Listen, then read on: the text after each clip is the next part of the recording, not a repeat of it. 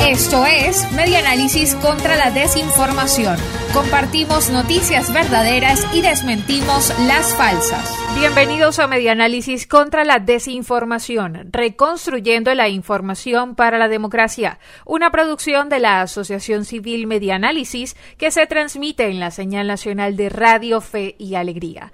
El día de hoy tiene el gusto de acompañarles Valentina Saldivia. Puede seguir a la Asociación Civil Medianálisis en sus cuentas en redes sociales, en Twitter, Instagram y Facebook como Medianálisis. Esto es Medianálisis contra la Desinformación. Comenzamos con las noticias y desmentidos más destacados de la semana del 2 al 6 de agosto del año 2021. Esto es Medianálisis contra la desinformación. Informe de la OEA revela que entre 700 y 900 personas salen a diario de Venezuela por tierra pese al cierre de frontera. Entre 700 y 900 personas huyen diariamente de Venezuela pese al cierre de fronteras del país sudamericano debido a la pandemia de COVID-19, según datos publicados por la Organización de los Estados Americanos OEA. El éxodo venezolano por vías irregulares disminuyó con las restricciones a la movilidad impuestas para evitar los contagios, pero no se interrumpió.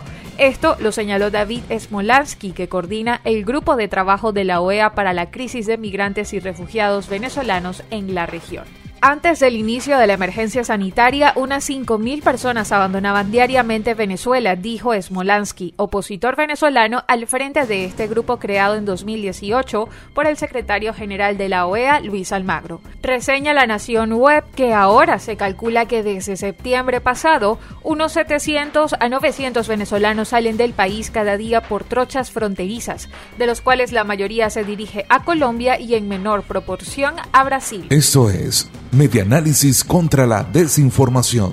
Seguimos con este resumen semanal. Imagen satelital revela impacto de manchas de petróleo en lago de Maracaibo y reaviva urgencia de acciones de rescate.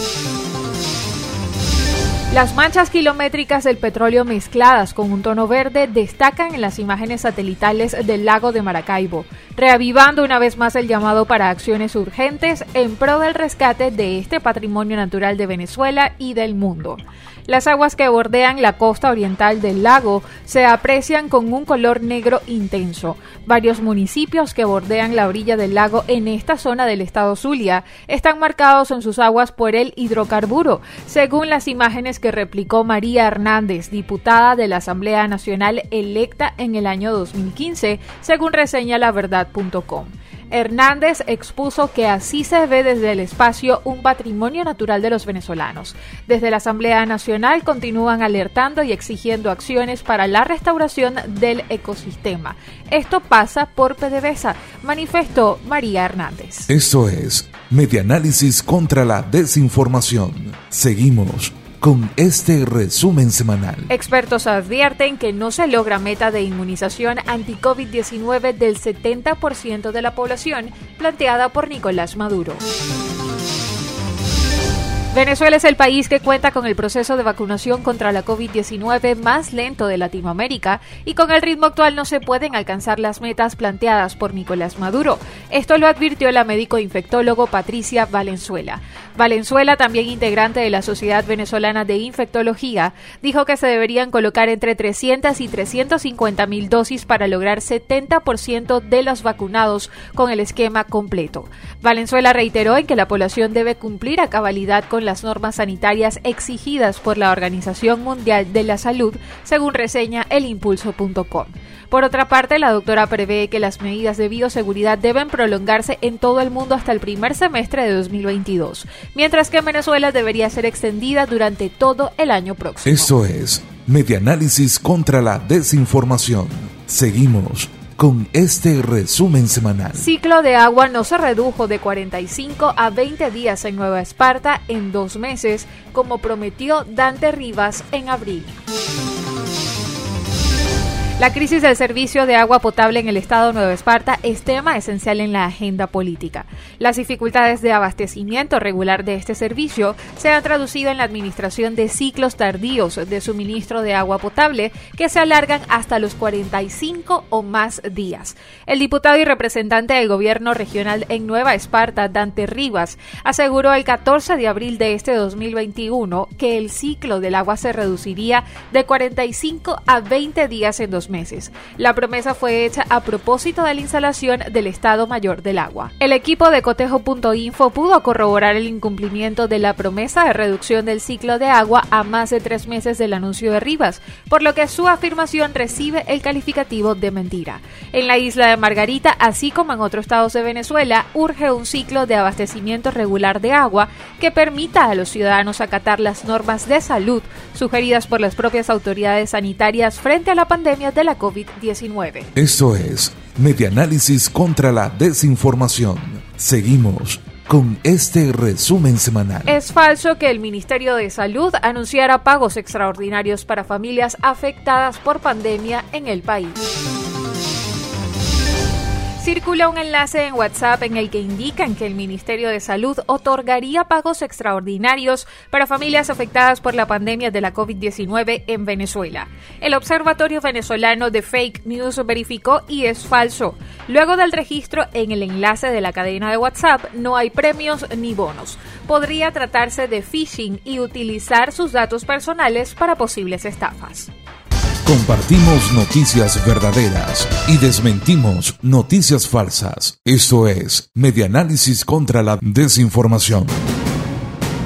Y la noticia más importante de la semana es la relacionada con que 70% de los laboratorios de bioanálisis en Venezuela están sin funcionamiento. Y leemos en elimpulso.com. La presidenta del Sindicato Único Nacional de Empleados Públicos del sector salud, SUNEPSAS, Zenaida Figuera, informó este jueves que en los actuales momentos el 70% de los laboratorios de bioanálisis del país permanecen sin funcionamiento. Durante la presentación del informe semestral de la organización Monitor Salud, Figuera dijo que desde el año 2016 no cuentan con boletines epidemiológicos. Asimismo, resaltó la grave crisis que se vive en los hospitales del país. Aseguró que nuestros hospitales están en situación lamentable. El algodonal tiene un ala destruida, se derribaron paredes y nunca se construyeron. En los estados es peor, hay hospitales en el suelo sin personal, sin ninguna ayuda. Esto lo dijo durante su ponencia. Figuera se refirió también al déficit de personal que afrontan los centros de salud públicos debido a los precarios salarios que percibe el personal de salud. Precisó que los pacientes y los trabajadores están pasando por esta lamentable situación, no consiguen la atención debida. Esa espiral de bajos sueldos y esas políticas han llevado a que el 75% de a nivel nacional abandonen los cargos. También indicó que se presentan dos escenarios, unos han salido del país y hay otro grupo del personal que ha buscado la buonería. El gobierno ordenó limpiar las nóminas. Esto lo dijo la presidenta de SUNEP SAS. Por su parte, el coordinador nacional de Monitor Salud, Mauro Zambrano, dijo que es insuficiente la rotación de los trabajadores en los hospitales del país, que ronda el 1%. Indicó que no hay equipos de protección en los centros de salud. La ocupación de los centros sobrepasa el 64% de hospitalización. En terapia hay ocupación del 51% y la dotación de insumos es complicada. Esto lo denunció Zambrano al referirse a la actual situación originada por la COVID-19 en los hospitales y centros asistenciales de Venezuela. Recordó que han fallecido más de 700 trabajadores de la salud por no tener simplemente un equipo adecuado. A pesar de que ha pasado más de un año y medio de la pandemia, aquí todo es una excusa, no hay disposición de solucionar lo que vivimos, expresó Mauro Zambrano. Por último, señaló que pese a los precarios sueldos y las condiciones de trabajo, a los trabajadores de la salud les mueve el amor por la gente e invitó a no perder la solidaridad en los difíciles tiempos que enfrentan. Y esta es la noticia más destacada en Medianálisis contra la desinformación. Escucha Medianálisis contra la Desinformación en las dos emisiones de En este país, una y cinco de la tarde, por la red de radio Fe y Alegría, con todas las voces. Y ya para culminar nuestro espacio de Medianálisis contra la Desinformación, les presentamos el tema de la semana en este país con Keta Estefani, profesora de la Universidad Central de Venezuela y secretaria de Información de la Federación de Asociaciones de Profesores Universitarios de Venezuela, FAPUP. Escuchemos parte de sus declaraciones en el programa en este país de Radio Fe y Alegría sobre las condiciones de las universidades públicas para iniciar clases presenciales. A menos que se haga algo eh, en estos dos meses, las, universidades no están en condiciones de recibir a los estudiantes. Desde el punto de vista de la infraestructura, desde el punto de vista de, los bienes, de los insumos, de los servicios, del ambiente, no hay condiciones.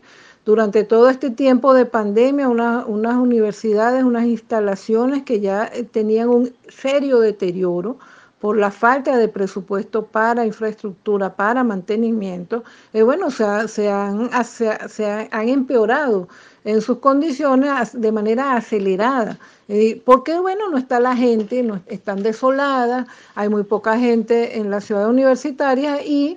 Eh, por otra parte, hay un aumento y un incremento de, de, los actos de vandalismo y de robo y de destrucción de los espacios universitarios, eh, que eh, por la ausencia de la, de la comunidad universitaria pues se han incrementado. Y entonces la, la, vigilancia, la poca vigilancia que hay, pues no ha podido hacerle frente a esa situación. Y hay un abandono total del Estado a, lo que es su deber de proteger eso que son bienes de la nación.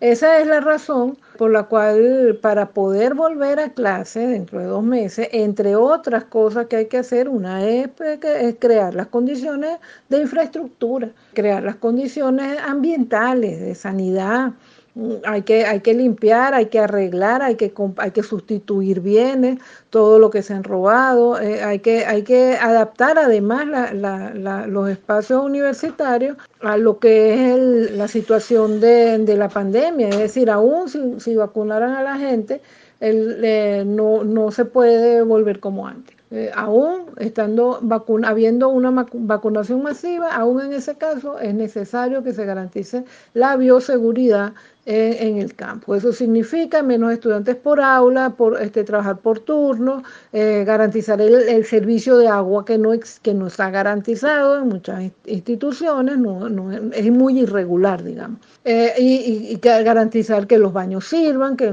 están dañados en la mayoría de las instituciones, por lo que yo decía que no ha habido presupuesto para eso. Entonces, no, ahorita no hay condiciones, hay que crear esas condiciones, no es difícil, eh, crearlas se requiere de una inversión y de un trabajo, pero son cosas que eh, este, se pueden hacer. Existe el conocimiento y el personal capacitado para hacerla, pero lo que se necesita es la inversión para poder resolver todos estos problemas. Si no hay vacunación masiva, no es posible la presencialidad, la vuelta a las aulas no es posible si no se garantiza la vacunación.